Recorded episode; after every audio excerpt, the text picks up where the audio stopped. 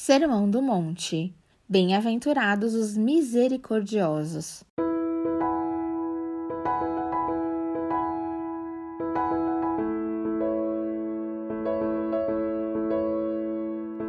Bem-aventurados os misericordiosos, pois obterão misericórdia. Mateus 5, 7. Exercer misericórdia é uma atitude inteligente de alguém que entendeu que a estrutura humana é frágil ela nasce conforme vamos tomando consciência do tamanho de nossa dívida que foi perdoada.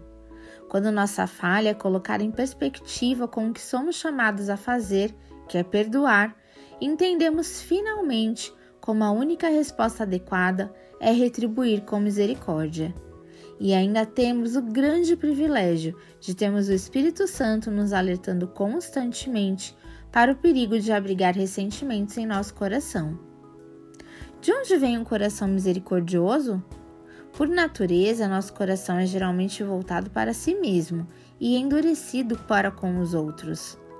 As necessidades dos que sofrem não nos movem naturalmente como deveriam. Alguns que não experimentaram a graça salvadora de Deus podem realmente sentir e expressar um tipo de misericórdia para com os outros, mas há um tipo de misericórdia profunda e duradoura que só é conhecida nos corações daqueles que são abençoados por Deus.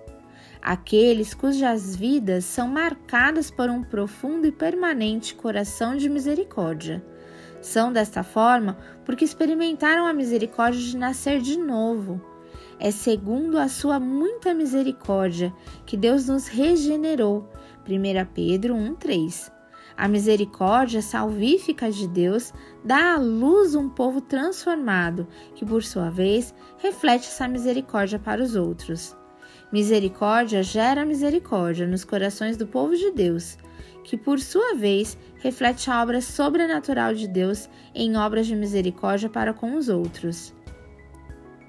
Aquilo que recebemos gratuitamente deve ser igualmente distribuído sem reservas ou preço. A fonte de misericórdia jamais irá se esgotar na vida daqueles que ofertam generosamente o que lhes foi concedido. O exemplo de Jesus é suficiente para nos inspirar e impulsionar a perseguir uma vida de misericórdia.